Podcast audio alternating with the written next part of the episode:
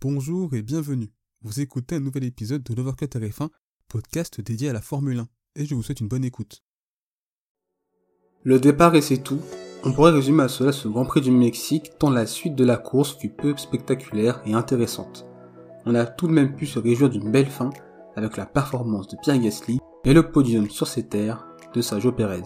Malgré tout, ce GP aura des conséquences qui pourraient être irréversibles dès la fin du Grand Prix du Brésil, et on voit ça dans ce débrief. Bonjour à toutes et à tous, et bienvenue pour ce nouvel épisode de l'Overcut RF1, au cours duquel nous allons donc faire le débrief du Grand Prix de Mexico City.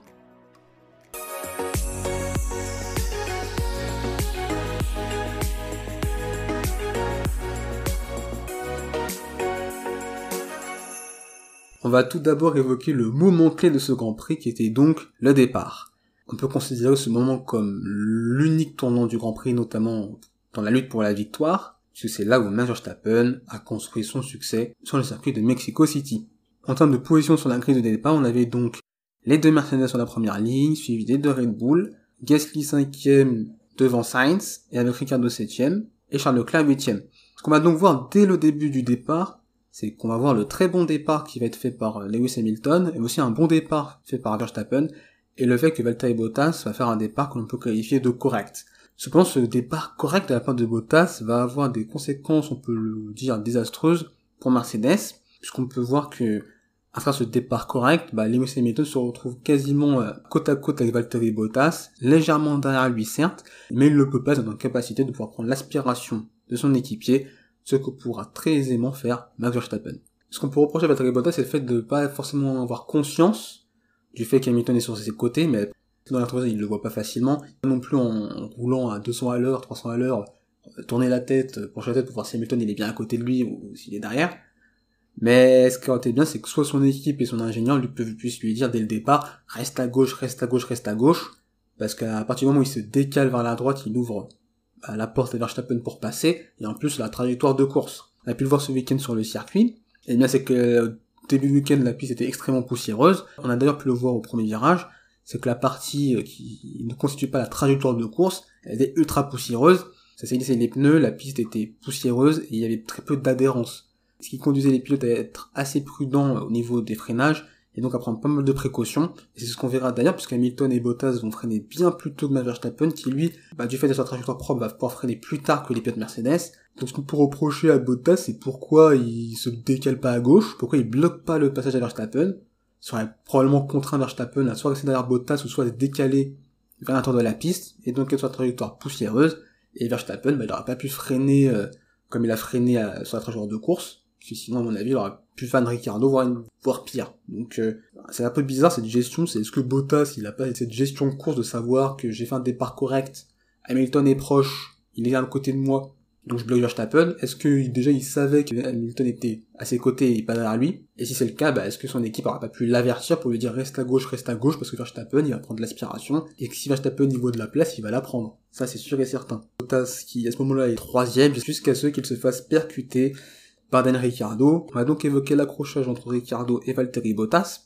Donc ce que je voulais évoquer d'abord c'est l'aspect factuel, c'est qu'on va voir que Dan Ricciardo va prendre un très bon départ, il va d'abord être derrière Gasly, après il va essayer de prendre la trajectoire intérieure, et ce qu'on va voir c'est qu'il va freiner bah, du coup dans la partie pousseuse, et qu'il va directement bloquer les roues, et qu'il va avec trop de vitesse, qu'il ne pourra pas tourner. Donc à mon avis c'est comme je l'avais expliqué précédemment, c'est que je pense qu'il a pas pris de précaution sur cette zone poussiéreuse de la piste, et donc il a freiné peut-être plus tard qu'un Bottas ou un Hamilton, et ce qui fait que ça passait pas. Et du coup, en freinant aussi tard et en bloquant les roues, il, a été contraint de percuter euh, Valtteri Bottas.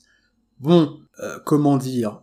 Les commissaires de piste ont jugé qu'il n'y avait pas nécessité de faire une enquête, donc pour les commissaires de piste, cet accident était un non-événement. Voilà, donc euh, on a vu une course différente des commissaires de piste. Nous, on a vu Dan Ricciardo percuter Valtteri Bottas, et eux, ils ont vu Valtteri Bottas faire un tête à queue tout seul. Je pense qu'ils ont dû penser que Ricciardo il a pris un vibreur de façon trop agressive, et qu'après il y a eu des vibrations sur l'aileron, et que l'aileron s'est cassé tout seul. Ils ont jugé, je pense, qu'il n'y avait pas de contact entre les deux pilotes. On va cesser l'ironie, et être un peu sérieux. Moi, je considère personnellement que dans ce cas-là, Dan Ricciardo est quasiment intégralement responsable de l'accident et de l'accrochage. C'est pas une faute grossière, c'est pas un pilotage dangereux, c'est juste une erreur de pilotage comme n'importe quel pilote de Formule 1 peut en faire il freine effectivement bah, peut-être trop tard, il bloque les roues et après il peut plus rien faire. Donc voilà, c'est une erreur de pilotage et ça arrive. Malheureusement, Bottas en est victime et euh, ça ruine sa course. Parce que bon, il été troisième à ce moment-là, il aurait pu être un soutien pour Hamilton, même si on le verra par la suite, ça aurait pas été acquis quand même. Mais malheureusement, le problème, c'est que, comme je viens de le dire, les commissions considèrent c'est un non-événement parce qu'il n'y a pas eu d'enquête. Moi, je considère que Ricardo aurait pu avoir une sanction. On a pu le voir d'ailleurs dans des grands prix, euh, comme en Turquie où Gasly, il percute euh, Alonso, il se prend 5 secondes de pénalité, piste en plus humide sous la pluie, donc on, généralement on est plus tolérant que sur une piste sèche. On a pu voir d'ailleurs pareil en Hongrie avec Bottas et, et Lance Stroll qui avait aussi pris 5 places de pénalité pour les accrochages dont ils avaient été responsables au premier tour en Hongrie. Et là, euh, il est responsable d'un accrochage. Là, on voit tous. Et il n'y a pas d'enquête. D'enquête. Il n'y a pas d'enquête. C'est-à-dire que pour les commissaires, il ne s'est rien passé. Il n'y a rien eu. Rien. C'est rien produit. Généralement, quand il y a un accrochage, il y a souvent une enquête pour à la fois juger bah, les responsabilités, qui est coupable. Est-ce qu'il y a un pilote qui est totalement coupable? Est-ce qu'il y a une un partage des responsabilités entre les pilotes. Là, ça n'a pas du tout été le cas, il n'y a pas eu d'enquête. Ça veut dire que, vraiment considérant en décidant qu'il n'y a pas d'enquête, c'est comme si c'était rien passé. Et ça, c'est complètement fou de, d'avoir une telle décision, qui est complètement, moi je pense, à mes yeux, incompréhensible. Il y aura dû au moins y avoir une enquête. Après, ils peuvent juger, bah, il n'y a pas de pénalité. Soit.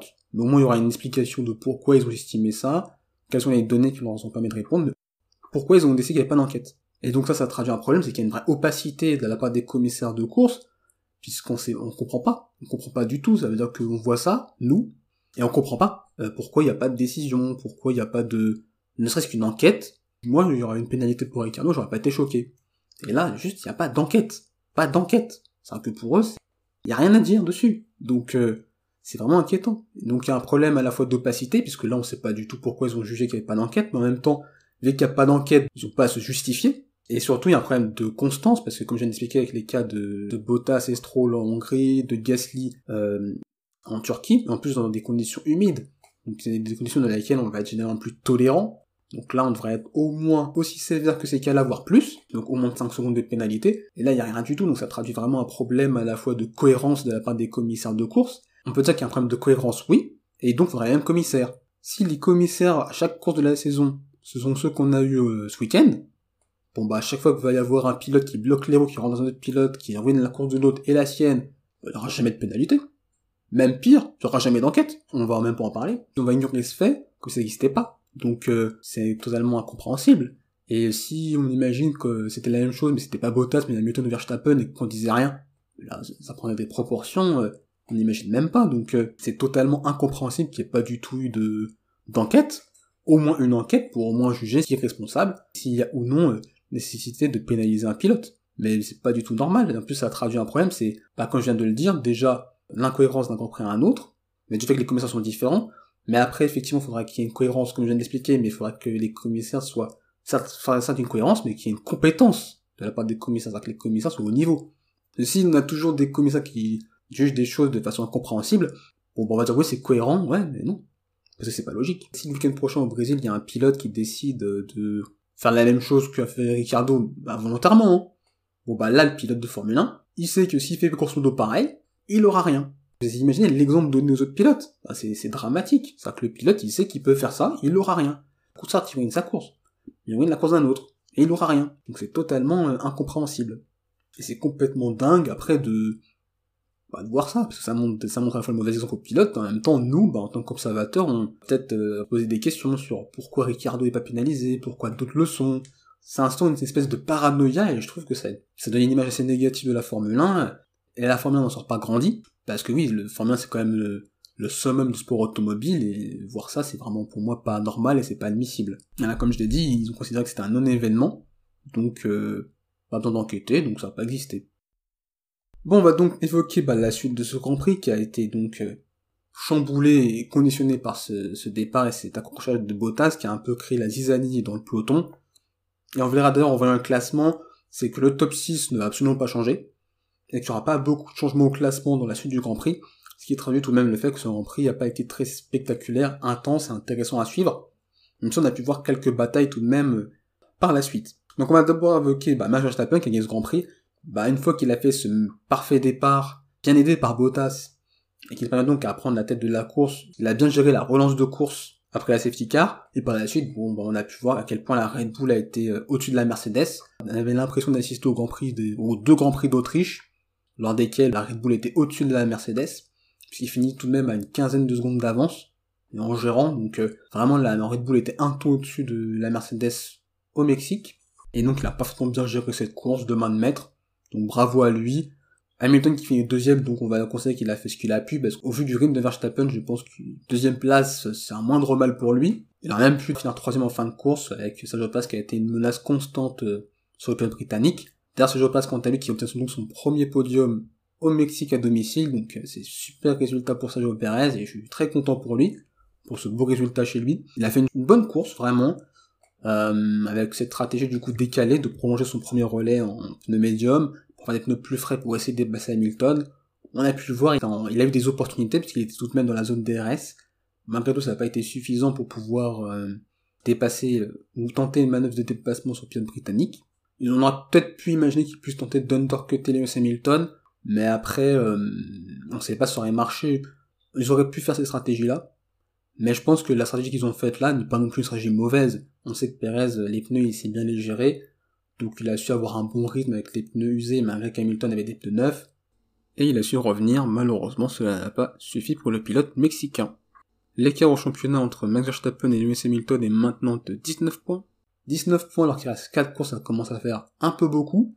Pourquoi un peu beaucoup? Bah, C'est qu'on voit tout de même, c'est qu'on est dans une saison dans laquelle Red Bull et Mercedes sont au-dessus du lot. Donc on peut imaginer que sans incident, problème mécanique, au pire, Verstappen est fini quatrième, voire troisième, parce que je pense qu'à mon avis, si Verstappen, imaginons une course, il est quatrième et Perez troisième, bon, Perez, il, va laisser passer Verstappen. On est dans une phase dans laquelle Verstappen va perdre au pire 10 points sur, euh, sur Hamilton.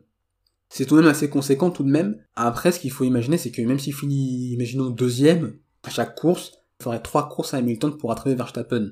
Si Hamilton gagne les trois prochaines et Verstappen finit deuxième. C'est pour ça que je considère que j'ai tout de même l'impression que cette tournée américaine semble être petit à petit le tournant de la saison, mais il faudra voir la confirmation ce week-end au Brésil. Parce que si là au Brésil on voit un Red aussi forte que ce week-end au-dessus du lot, avec en plus une question sprint, donc encore plus de points euh, ce week-end, on pourrait pourquoi pas imaginer un Verstappen avec 25, 26, 27, voire 28 points d'avance sur Hamilton, et un 28 points d'avance à trois courses de la fin, ça sent extrêmement bon pour le titre. Ce qu'on sait, c'est que au Mexique et au Brésil, en 2018, en 2019, ce sont tout de même des circuits dans lesquels Red Bull était très bon et très compétitif, alors c'était des saisons dans lesquelles la Mercedes était globalement au-dessus de la Red Bull en termes de performance pure.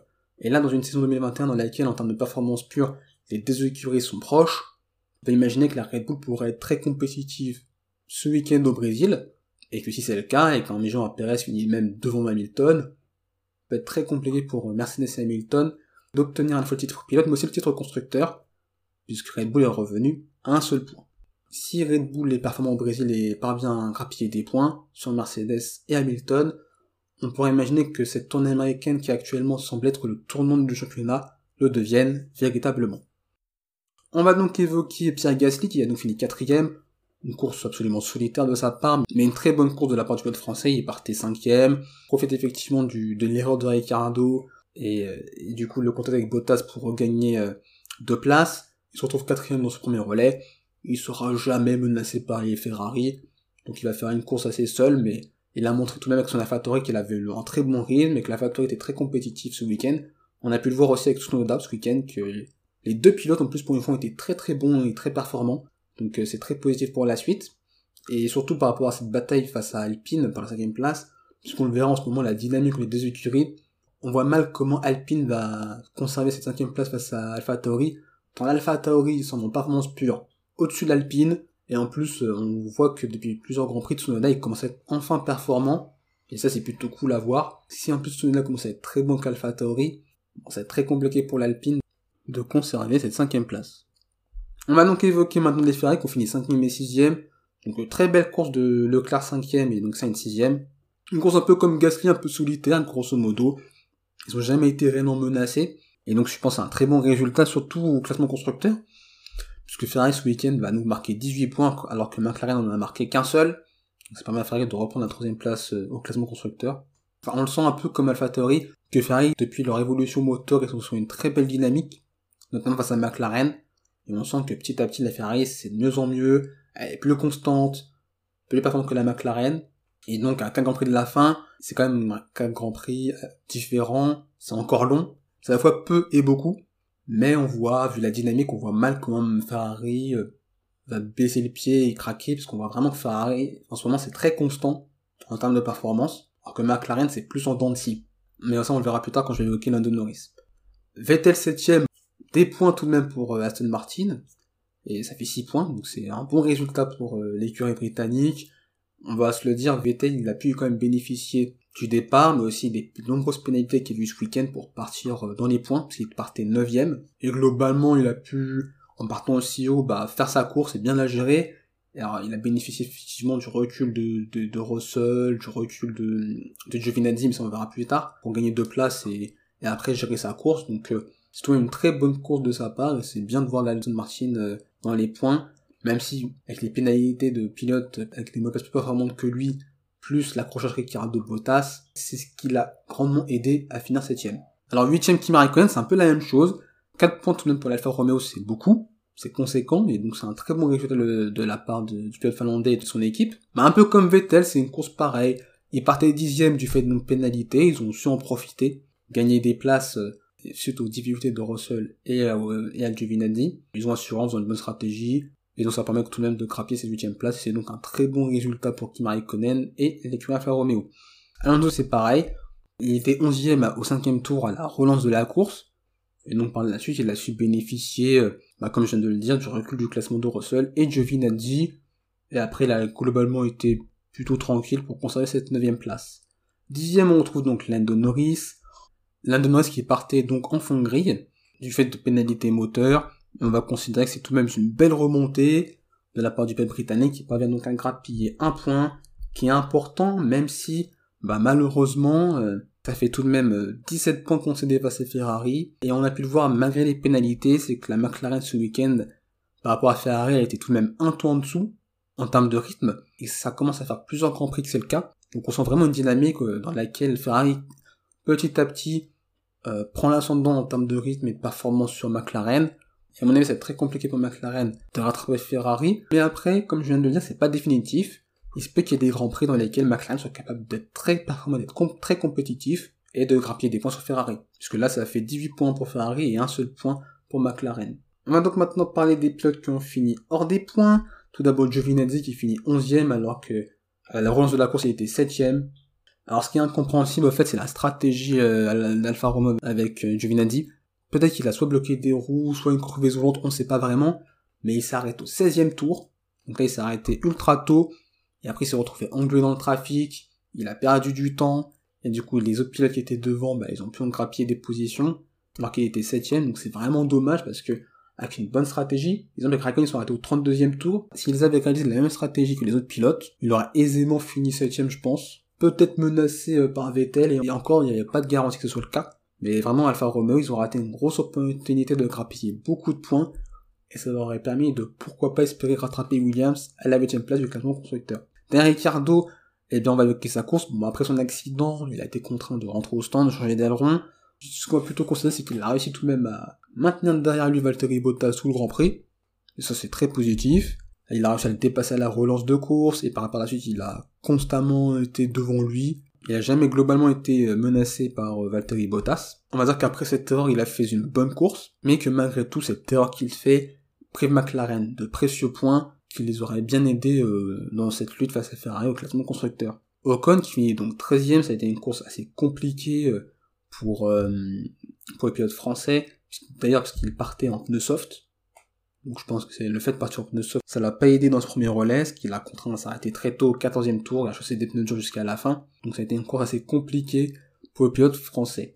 Lance aussi, qui a nous fait une stratégie à deux arrêts, et qui finit donc 14e, puis il s'arrête très tôt au 12e tour, il refait un relais. Étonnamment, ce qui est bizarre, c'est qu'il fait un relais en dur de 22 tours, pour s'arrêter et mettre des pneus médiums pendant 35 tours. Alors, vu comme ça, je comprends pas pourquoi cette stratégie, mais peut-être qu'il y avait un problème avec les pneus, ou une usure trop importante, je sais pas du tout. Mais s'il n'y a pas de problème de pneus, c'est vraiment incompréhensible cette décision de s'arrêter 22 tours après pour mettre des pneus durs, pour après faire un relais euh, d'une trentaine de tours avec des pneus médiums. Valtteri Bottas qui est donc 15ème, après avoir été victime bah, de cet accrochage avec Daniel Ricciardo, bah, il s'est retrouvé dans la position, il se fait dépasser par Ricciardo à la relance de course. Je sais pas comment il s'est fait dépasser par euh, la McLaren. Après, par la suite, il est dans l'incapacité d'être une menace face à Ricciardo. Après, on l'avait vu, la McLaren a dépassé, c'est très compliqué. Donc je pense que ça n'a pas du tout aidé. En plus, la Mercedes, c'est une voiture qui a des difficultés à suivre les pilotes euh, qui la devancent. Donc ce facteur-là, plus une McLaren qui est très rapide. On avait d'ailleurs vu à Monza, puisqu'à Monza, euh, Verstappen et Hamilton galéraient à dépasser les McLaren. Donc je pense que pour Bottas, ça a été le même calvaire. Avec en prime, un arrêt qui a été complètement raté euh, de, de, Mercedes, un arrêt qui a duré plus de 11 secondes.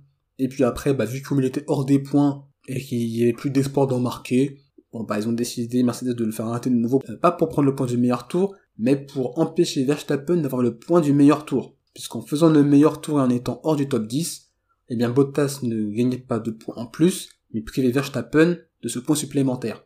Et donc c'est ce qu'il a fait, mais bon, ça a été assez grotesque puisqu'il s'est, s'est arrêté une fois pour mettre détendre, sauf qu'il était derrière Verstappen, et donc là c'est assez bizarre puisqu'il tente un meilleur tour, mais il est gêné par Verstappen, il passe Verstappen, après il doit repasser Verstappen par rapport au drapeau bleu, il décide d'arrêter de nouveau Bottas au 67e tour, et il va donc empocher son meilleur tour lors de son dernier tour, et il va donc euh, priver Verstappen d'un point supplémentaire. Donc on peut constater que Bottas il a fait un week-end pas terrible, à la fois en termes de gestion de, de course, puisque comme je l'avais dit au début, bah il a il a selon moi mal géré le départ, notamment en permettant à Verstappen de pouvoir prendre la tête de la course. Il a facilité la tâche à Verstappen. Par la suite, il est malheureusement victime. Et après, la course a été bah, compromise, il pouvait plus faire grand chose. Et finalement, la, sa seule façon d'aider Mercedes, c'était juste de, c'était juste de faire ce meilleur tour. Donc on espère qu'il va pouvoir rebondir après cette course difficile pour euh, du coup être de nouveau performant compétitif parce que je pense que vu la forme de Perez dans cette fin de saison, Mercedes va avoir besoin d'un très bon Bottas s'ils veulent qu'Hamilton soit champion et qu'aussi que Mercedes gagne le championnat constructeur. Euh, Russell et Latifi donc finissent donc 16e et 17e. Comme je l'avais dit lors du débrief du Grand Prix des États-Unis, la Williams est définitivement rentrée dans le rang et cette course confirme cela. C'est la continuité de ce qui s'est passé aux États-Unis, en Turquie, c'est qu'après un été dans lequel la Williams était étonnamment très performante, et eh bien là, elle est, elle est revenue à son vrai niveau, c'est-à-dire la neuvième écurie, voire des fois la huitième. Nikita Mazepin, qui est donc 18ème. Bon, il n'y a pas grand chose à dire, parce qu'on sait que la A, c'est la plus mauvaise voiture du plateau. Il a fait une course solitaire, à son rythme. Bon, bien entendu, il a été loin des Williams, donc il n'y a pas grand chose à dire de plus sur sa course. Et on va donc mentionner les abandons de Mick Schumacher et Yuki Tsunoda, qui ont donc été bah, victimes euh, de l'accrochage entre Ricardo et Bottas, plus le fait que malheureusement Ocon s'est retrouvé en sandwich entre euh, Schumacher et Tsunoda.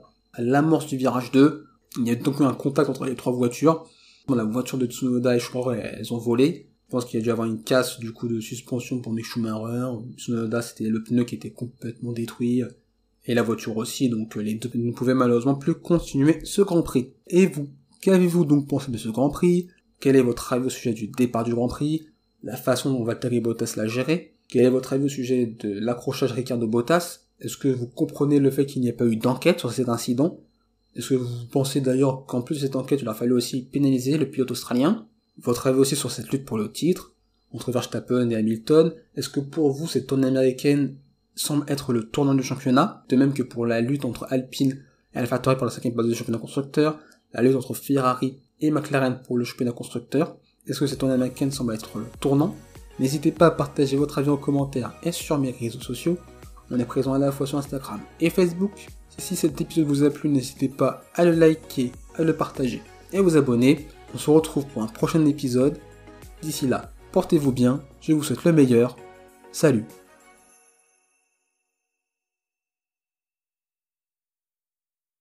Merci d'avoir écouté cet épisode. S'il vous a plu, n'hésitez pas à vous abonner au podcast de Voir que TF1 ainsi qu'à la chaîne YouTube. C'est une façon de soutenir le projet et également de ne pas manquer les prochains épisodes. N'hésitez pas également à partager cet épisode à vos proches.